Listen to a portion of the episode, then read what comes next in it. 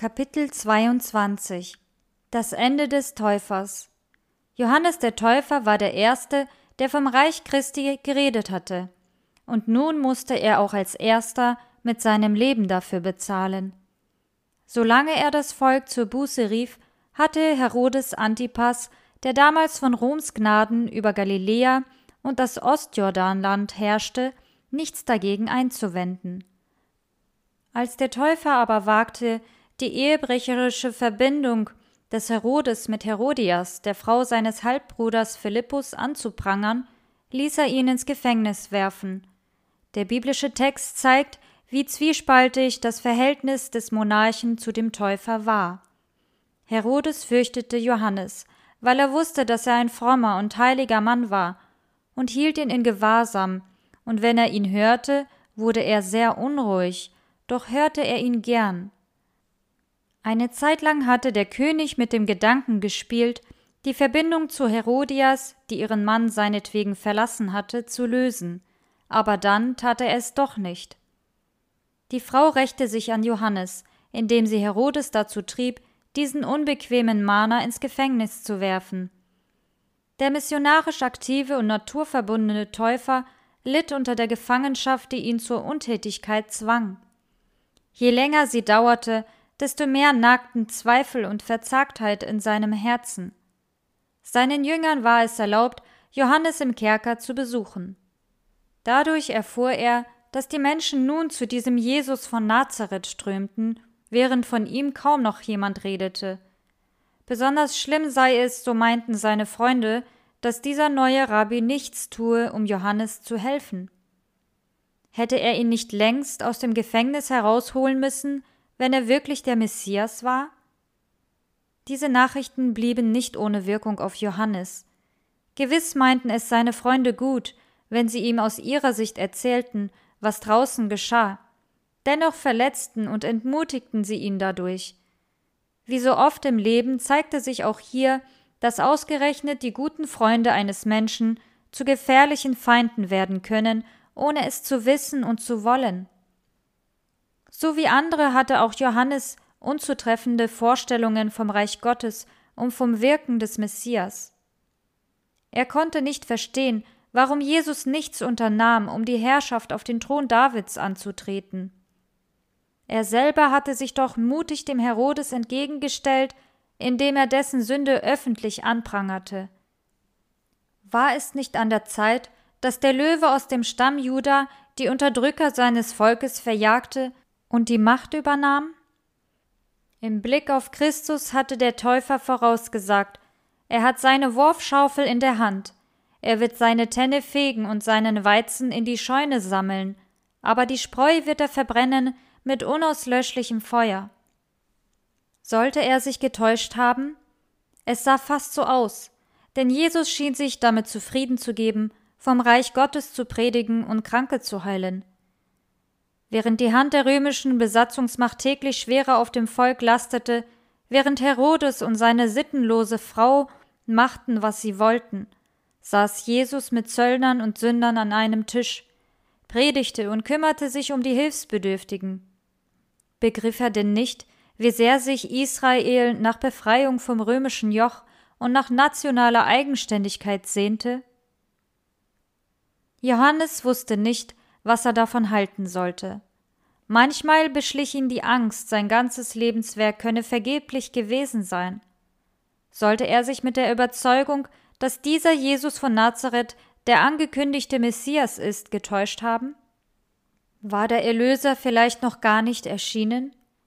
Und was hatte er selber eigentlich erreicht?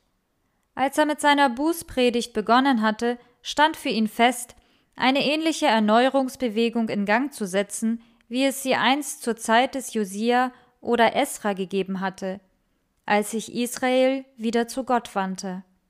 Aber nun zweifelte er daran, dass ihm das je gelingen würde, und er fragte sich, ob er vielleicht deshalb zur Untätigkeit verdammt war, weil er seiner Aufgabe nicht gewissenhaft nachgekommen war. Lag da der Grund dafür, dass Jesus, wenn er nun schon der Messias war, nichts tat, um ihn aus dem Gefängnis zu befreien? Aber derartige Zweifel und die vielen bohrenden Fragen konnten den Glauben des Täufers letztlich nicht zerstören. Wenn er an die Geschehnisse bei der Taufe Jesu dachte, an das makellose Leben dieses Mannes, an die innere Gewissheit hinsichtlich der Gottessohnschaft Jesu, die ihm der Heilige Geist vermittelt hatte, und nicht zuletzt an das Zeugnis der Heiligen Schrift, dann musste Jesus der Messias sein. Um sich zu vergewissern, schickte Johannes zwei seiner Jünger zu Jesus mit der Frage Bist du es, der da kommen soll, oder sollen wir auf einen anderen warten? Zum einen hoffte er, dass seine Freunde durch das Gespräch mit Jesus ermutigt würden, zum anderen erwartete er eine persönliche Botschaft, die ihm alle offene Fragen beantwortete. Aber merkwürdigerweise ging Jesus zunächst gar nicht auf das Begehren der Johannesjünger ein. Den ganzen Tag über sorgte er sich um Menschen, die zu ihm kamen und Hilfe erwarteten, Kranke, Leidende, Bedauernswerte, die in den Fängen dämonischer Mächte schmachteten, oder einfach Leute, die als unrein galten und deshalb von den Rabbinern gemieden wurden. Erst zum Schluss rief Jesus die Freunde des Johannes zu sich und beauftragte sie, ihrem Meister zu erzählen, was sie gesehen hatten. Ja, was hatten sie denn gesehen? Genau das, was schon der Prophet Jesaja im Blick auf den Messias vorausgesagt hatte. Blinde sehen und Lahme gehen, Aussätzige werden rein und Taube hören. Tote stehen auf und Armen wird das Evangelium gepredigt. Und im Blick auf ihre Zweifel und die Vorbehalte des Johannes fügte er hinzu Selig ist, wer sich nicht an mir ärgert. Den Beweis seiner göttlichen Sendung erbrachte Jesus nicht dadurch, dass er die Römer aus dem Land jagte, sondern indem er sich der Not der Menschen annahm. Seine Herrlichkeit offenbarte sich darin, dass er sich erniedrigte und einer wurde wie wir. Als Johannes den Bericht seiner Jünger hörte, machte ihn das wieder froh. Er dachte an Worte der Heiligen Schrift, die genau auf das zutrafen, was seine Freunde ihm erzählten. Denn der Herr hat mich erwählt, um den Armen gute Nachricht zu bringen, den Verzweifelten neuen Mut zu machen, den Gefangenen zu verkünden, ihr seid frei, eure Fesseln werden gelöst. Ganz unzweifelhaft sah der Mann aus Nazareth seine Aufgabe nicht darin, politische Strukturen zu verändern oder Regierungen zu stürzen, sondern ihm lag daran, die Herzen der Menschen durch Güte und Hingabe für Gott zu gewinnen. Nun begriff Johannes, dass die Grundregeln des Reiches Gottes genau mit dem übereinstimmten, was er Jahre hindurch verkündigt und wie er gelebt hatte. Ihm wurde auch klar, dass die Führungsschicht seines Volkes mit diesen Prinzipien nichts anfangen konnte. Die Gedanken und Hoffnungen dieser Leute gingen in eine völlig andere Richtung.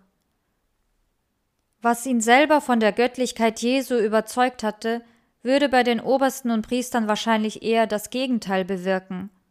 Sie erwarteten einen Messias, wie er nirgendwo in der Schrift geschildert wurde. Nicht verwunderlich also, dass Jesus bei der geistlichen Elite auf Ablehnung und Feindschaft stieß. Und wenn er, Johannes, jetzt den bitteren Kelch des Leidens trinken musste, dann konnte das nur ein Vorgeschmack sein von dem, was Christus bevorstand. Johannes begriff, was Jesus ihm mit der Botschaft Selig ist, wer sich nicht an mir ärgert, hatte sagen wollen. Er verstand, dass Jesu Dienst anderer Art war, als er es gedacht hatte. Demütig beugte er sich in dieser Erkenntnis vor Gott, bereit zu leben oder zu sterben, wenn nur dem Werk, das er liebte, damit gedient wurde. Nachdem die Freunde des Johannes gegangen waren, griff Jesus das Thema Johannes der Täufer in aller Öffentlichkeit auf. Niemand sollte auf den Gedanken kommen, Gott habe diesen außergewöhnlichen Mann im Stich gelassen. Es sollte auch nicht der Eindruck entstehen, der Täufer sei gescheitert und habe im Gefängnis schließlich sogar den Glauben verloren. Deshalb ergriff Jesus ganz eindeutig Partei für seinen Vorläufer. Als ihr in die Wüste zu ihm hinausgewandert seid, was habt ihr da erwartet? Etwa ein Schilfrohr, das jeder Wind bewegt? fragte er. Der Vergleich mit dem Schilf, das überall am Jordan wuchs und sich jeweils in die Richtung beugte, in die es der Wind trieb, traf eher auf diejenigen zu, die sich zu Kritikern und Richtern des Johannes aufgeworfen hatten. Einerseits waren die Führer Israels nicht bereit, dem Bußruf des Johannes zu folgen. Andererseits wagten sie aus Furcht vor dem Volk auch nicht, öffentlich gegen den Täufer vorzugehen. Johannes, das wollte Jesus seinen Jüngern deutlich machen, war aus ganz anderem Holz geschnitzt. Er redete allen Sündern ins Gewissen, unabhängig davon, ob sie Pharisäer, Sadduzäer, Fürsten, Könige, Zöllner, Bauern oder Soldaten waren. Wenn es darum ging, Gottes Botschaft an den Mann zu bringen, fragte er nicht, ob ihm das Sympathie oder Feindschaft erbringen würde. Johannes war alles andere als ein schwankendes Rohr. Gewiss, im Gefängnis gab es für ihn quälende Fragen, aber die hatten ihn in seiner Treue zu Gott und in seinem Streben nach Gerechtigkeit nicht wankend gemacht. Oder was sonst wolltet ihr sehen? Einen Mann in vornehmer Kleidung? Solche Leute wohnen doch in Palästen. Johannes war dazu berufen, den Menschen ihr egoistisches, sündhaftes Wesen vor Augen zu halten. Seine einfache Kleidung und sein asketisches Leben entsprachen genau seiner Botschaft. Von den geistlichen und weltlichen Führern Israels konnte man das nicht sagen. Sie bevorzugten prächtige Kleidung und einen aufwendigen Lebensstil. An der Bewunderung der Menge schien ihnen mehr zu liegen als am Wohlgefallen Gottes. Also was habt ihr erwartet? Einen Propheten? Ich versichere euch, ihr habt mehr gesehen als einen Propheten. Johannes ist der, von dem es in den heiligen Schriften heißt, ich sende meinen Boten vor dir her, sagt Gott, damit er den Weg für dich bahnt. Ich versichere euch, Johannes ist bedeutender als irgendein Mensch, der je gelebt hatte. Und trotzdem, der geringste in der neuen Welt Gottes ist größer als er. Damit bestätigte Jesus, was ein Engel Jahre zuvor dem Vater des Johannes prophezeit hatte. Er wird groß sein vor dem Herrn. Was aber ist Größe im Urteil des Himmels?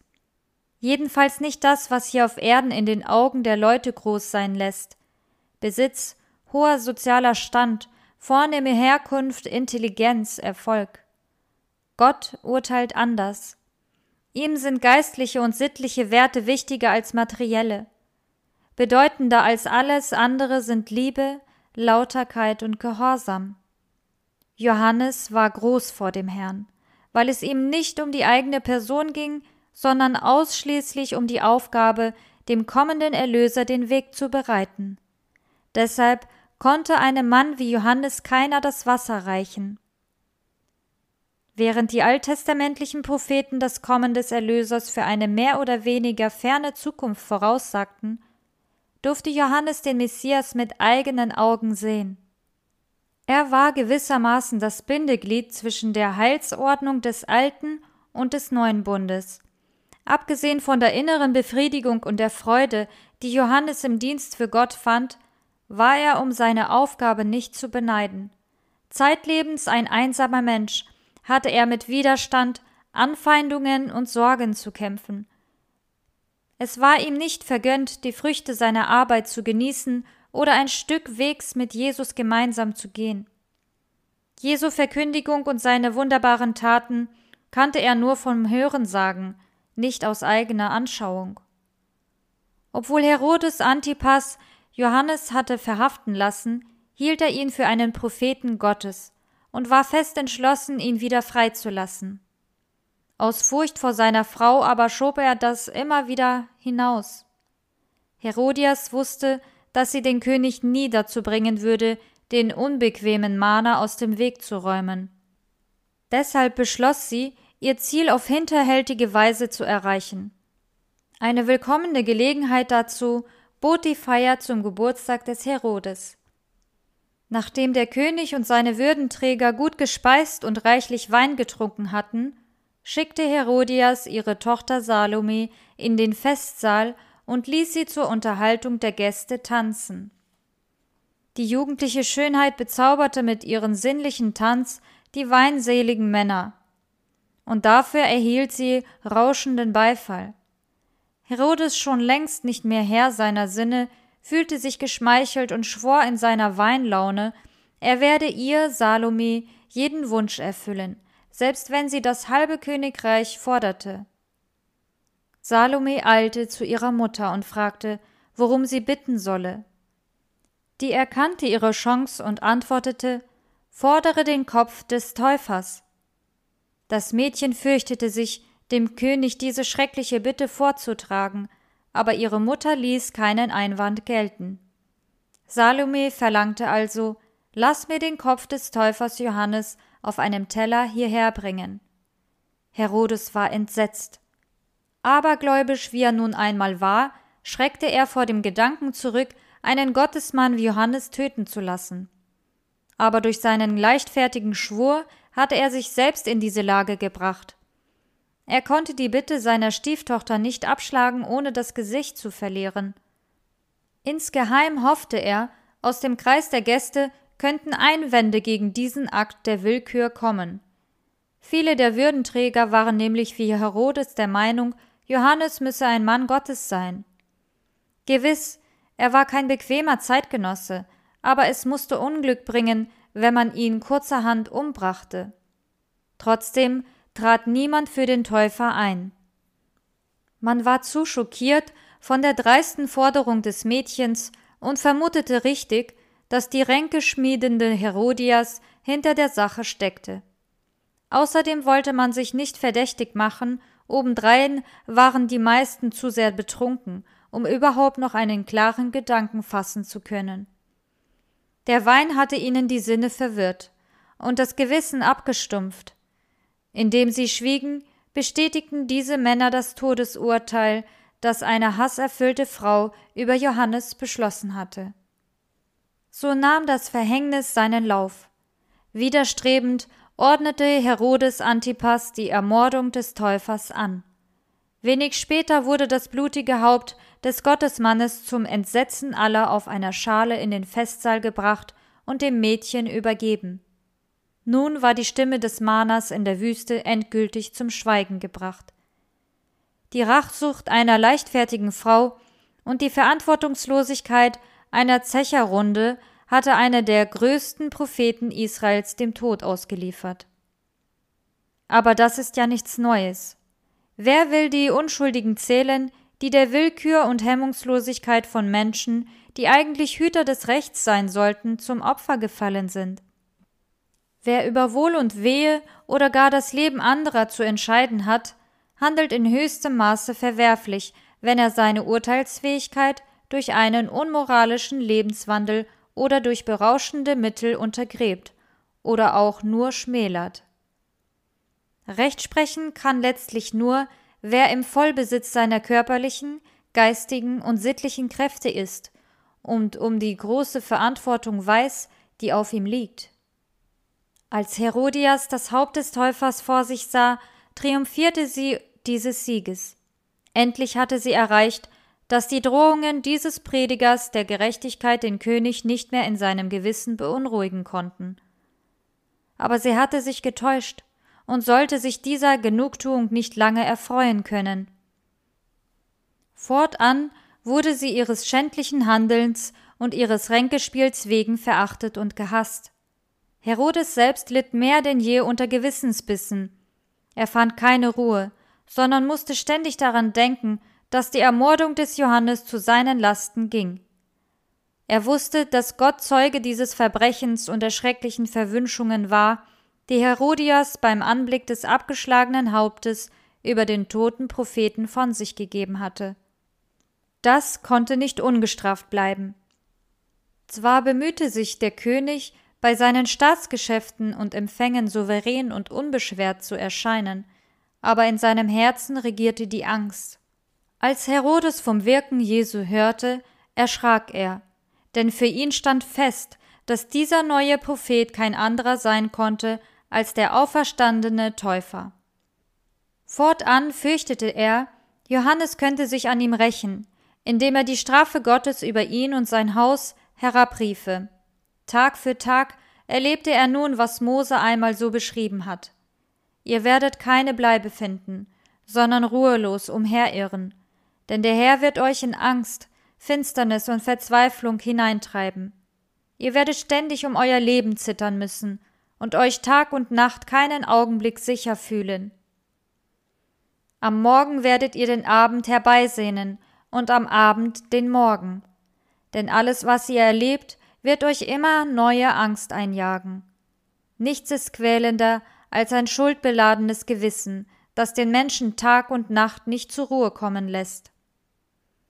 Mancher mag sich fragen, ob die Gefangenschaft und der schreckliche Tod des Johannes nicht hätten abgewendet werden können. Aus rein menschlicher Sicht mag uns dieses Geschehen unverständlich bleiben. Dennoch sollte es unser Vertrauen zu Gott nicht erschüttern. Was Johannes zu durchleiden hatte, war nichts anderes als die Teilnahme an den Leiden Christi. Musste Christus nicht noch Schlimmeres erdulden? Wundern wir uns darüber, dass gerade diejenigen, die für Gott an vorderster Front kämpfen, Zielscheibe satanischer Angriffe sind? Satan hatte alles versucht, um Johannes den Täufer von einem Leben vorbehaltloser Hingabe an Gott abzubringen. Es war ihm nicht gelungen. Mit den Versuchungen in der Wüste hatte er das auch bei Jesus erreichen wollen. Erneut war er gescheitert. Schlimmer noch, er war besiegt worden. Das steigerte seinen Zorn ins Unermessliche. Wenn er das Wirken dieses Gottgesandten nicht verhindern konnte, wollte er ihnen wenigstens Schaden und Leid zufügen.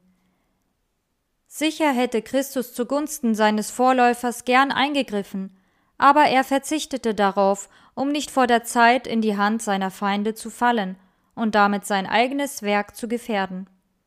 Er wusste, dass Johannes diese schwerste aller Prüfungen bestehen und zum Vorbild für Tausende von Menschen werden würde, die in späterer Zeit um Christi willen ihr Leben lassen mussten.